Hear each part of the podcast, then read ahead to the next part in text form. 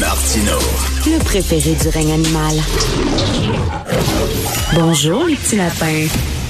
Comme tous les vendredis, nous discutons avec Rémi Villemur. Et Rémi, euh, il y a des étudiants au doctorat, au doctorat en sciences politiques qui militent pour le nivellement par là-bas. C'est quoi ça? Ben moi j'ai des séminaires euh, la, la semaine le mercredi donc euh, quand vient l'heure de la pause je me promène dans les couloirs de Lucam et, je- et une de mes activités préférées c'est d'observer les babillards. Il y a toutes sortes d'affiches. L'autre jour j'ai vu une affiche sur une euh, une rencontre euh, pédagogique sur le communisme les bienfaits de Lénine. C'était vraiment Non, écrit. Ouais, ouais, ouais. Non c'est ça j'invente rien je te Les jure. bienfaits de Oui, oui, Lénine. les bienfaits de la pensée de Lénine, euh, son un grand opposition. humaniste, hein? Oui, bien sûr. Puis Ben donc oui. euh, les, son opposition euh, euh, face au principe de Staline. euh, on essaye d'opposer dans le fond Staline qui serait comme le visage sombre du communisme et Lénine qui serait le visage lumineux. Alors que c'est complètement faux. là. Ben, les deux visages sont plutôt sombres, si tu veux mon avis. Puis j'ai vu une autre affiche, donc euh, je la décris un peu là aux gens euh, qui nous écoutent. C'est marqué, donc c'est écrit en gros abolissons l'examen doctoral de, synthèse de sciences politiques. Et donc, on parle d'étudiants au doctorat, là, hein? donc pas des étudiants au bac ou des étudiants au cégep. la là. crème de la crème. La crème là. de la crème. Et des gens qui, pour beaucoup d'entre eux, vont essayer de devenir professeurs après. Donc, des, on parle de gens donc dans la trentaine qui disent à leurs professeurs, on, en fond, on croit pas en ce que vous faites, on croit pas en votre jugement. Et un jour, ils vont devenir professeurs. Donc, c'est quand même assez euh, frappant. Sur la fiche, c'est écrit, euh, bon, des raisons pour lesquelles on veut euh, abolir cet examen-là. La valeur pédagogique est faible.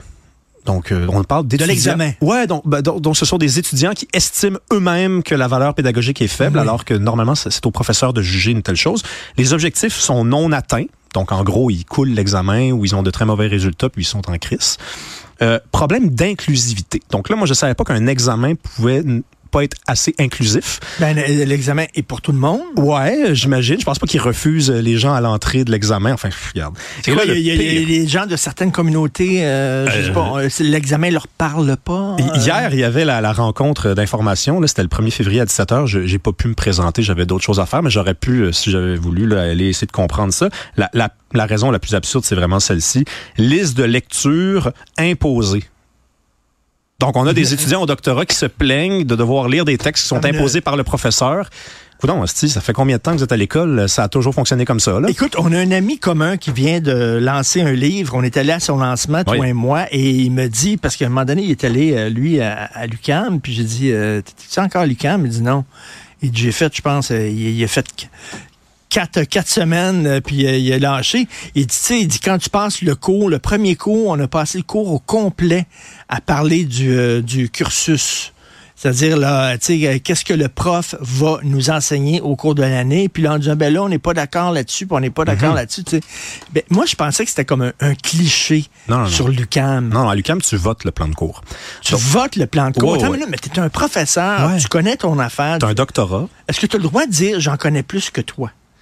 Je suis professeur, moi, toi, tu es élève. À moins que tu sois suicidaire, tu devrais toi. pas faire ça si tu étais professeur à l'UCAM. Si tu as des pensées suicidaires, c'est une bonne façon d'accélérer euh, le processus visant à ta mort. Non, mais je veux dire, c'est non, c'est un fait. Là. Moi, je suis à l'UCAM depuis 10 ans et j'ai déjà vu des étudiants euh, lever la main puis s'opposer au plan de cours et avoir raison. Le professeur sort de la classe quand il y a une majorité d'élèves qui sont... minute. Oh. Sors de la classe. Ben, moi, c'est ce que j'ai observé. Ben, plan de cours. Le professeur demande aux gens de voter. Généralement, on va être honnête. ça, voter? Ah, regarde, je sais pas. C'est- comme ça que ça fonctionne. La bonne nouvelle, c'est que c'est pas comme ça ailleurs. Là. Moi, au début, j'avais, j'a- moi, comme je suis à l'UQAM depuis 10 ans, bac, maîtrise, doctorat maintenant, euh, je pensais que c'était comme ça que ça fonctionnait partout. À un moment donné, j'ai écrit sur Twitter, pouvez-vous me, me renseigner, est-ce que ça fonctionne partout comme ça? Puis je me suis rendu compte que c'était juste à l'UQAM et au Cégep du Vieux-Montréal que ça fonctionne de cette façon-là. Généralement, les étudiants ne votent pas en défaveur du plan de cours, mais c'est déjà arrivé. Et quand il y a une majorité, le professeur sort parce qu'évidemment, il faut pas heurter la sensibilité des élèves. Il faut qu'il y ait un climat, euh, disons, euh, raisonnable de, discussion. Donc, le prof s'incline. Moi, ce qui me fait capoter, c'est que je sais à quel point c'est difficile de devenir professeur. Et, et quand tu arrives à ce niveau-là, finalement, tu te fais euh, déclasser par des étudiants, tu des étudiants qui disent non, nous autres, on, on veut abolir l'examen doctoral. Ça nous intéresse pas, c'est pas assez inclusif. Écoute, euh, Mathieu Bocoté était euh, professeur, je crois. à- Chargé de cours à l'UQAM, l'UQAM. oui, à, à, à l'Université de à Montréal. je Ok. crois. Il a dû capoter. Il a dû capoter ben raide. Non, mais attends une minute, là. Euh, oui, mais votre liste de lecture est imposée. Ben oui, mais Christy, je suis le prof. Ben oui, ben là, c'est ça. C'est, la seule liberté qui reste au prof, finalement. Parce que après, quoi, il reste euh, corriger l'examen? C'est eux autres qui vont décider des livres qu'ils devront lire. Ben là, si ça va passer, ce truc-là, à abolir, j'imagine que c'est le cas. Mais déjà, je le, moi, je le sens que les professeurs sont influencés par les élèves dans leur, euh, dans les listes de lecture, dans les, dans les, dans le plan de cours. Je le sens. Je le sens vraiment. C'est de moins en moins exigeant c'est très rare des cours où il y a beaucoup d'évaluations. Généralement, les cours, c'est point de participation si vous vous présentez, si vous levez la main une couple de fois, puis un ou deux travail, deux travaux. C'est, c'est, dommage. C'est, très dommage. C'est très dommage. On voit là, euh, l'UCAM, euh, de la difficulté là, avec euh, le nombre d'étudiants à l'UCAM, je pense, est oui, en train ça, de descendre. parce libre. que justement, ça se dit, là. Ben ça oui. circule, ça. C'est en chute disant, mais là, va pas à l'UCAM, va, non, tu vas perdre ton temps.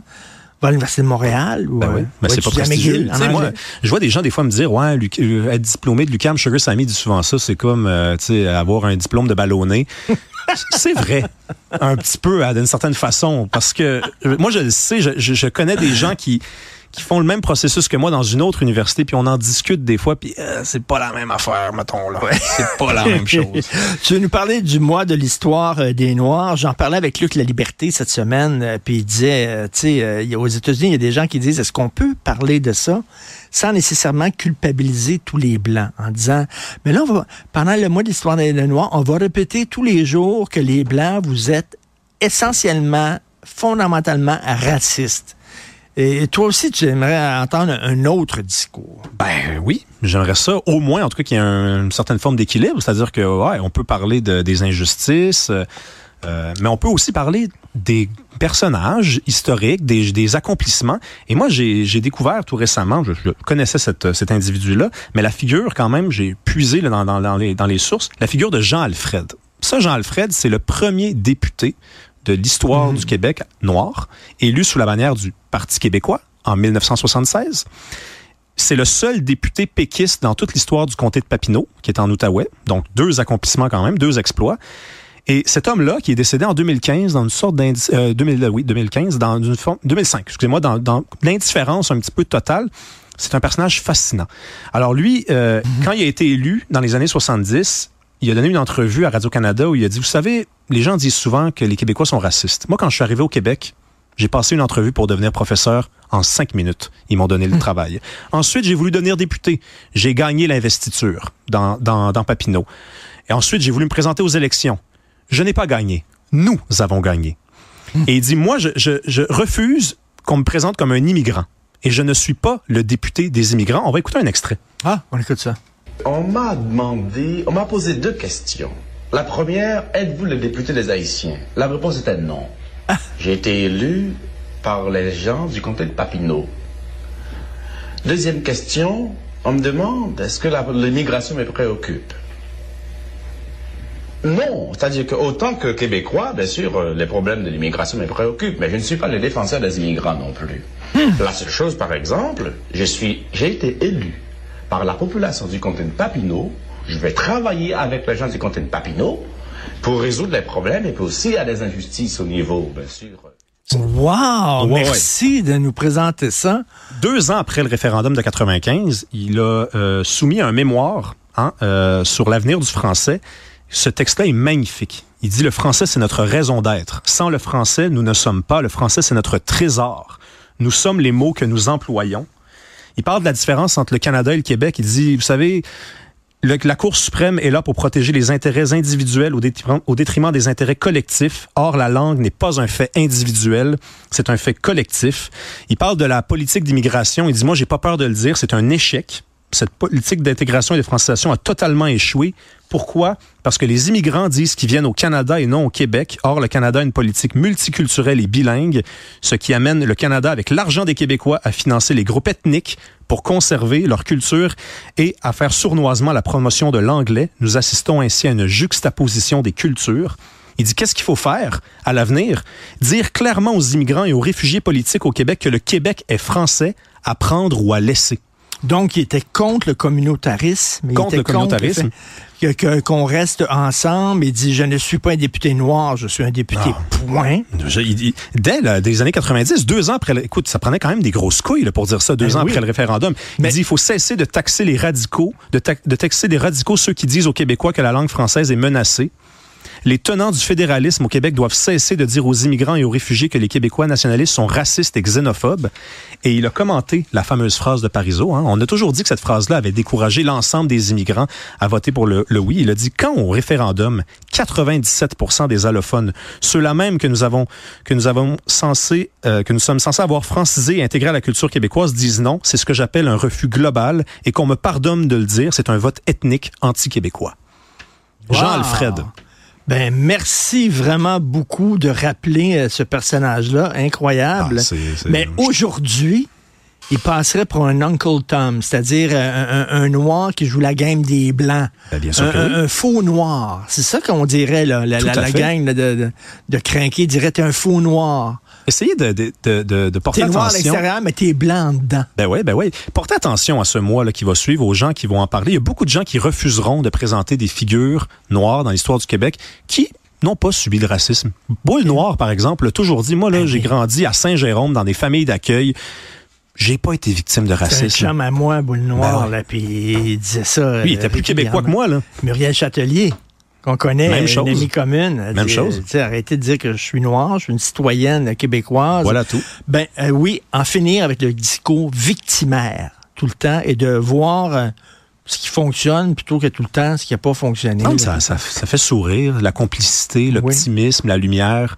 On peut se permettre ça. Ben écoute, euh, t'étais notre rayon de soleil. Merci. Tiens, Je note en passant, Richard, euh, qu'aujourd'hui, c'est la première journée dans l'année où il va faire euh, noir. euh, en fait, il va- longtemps. C'est ça, exactement. À 17 heures, le, soleil se couche.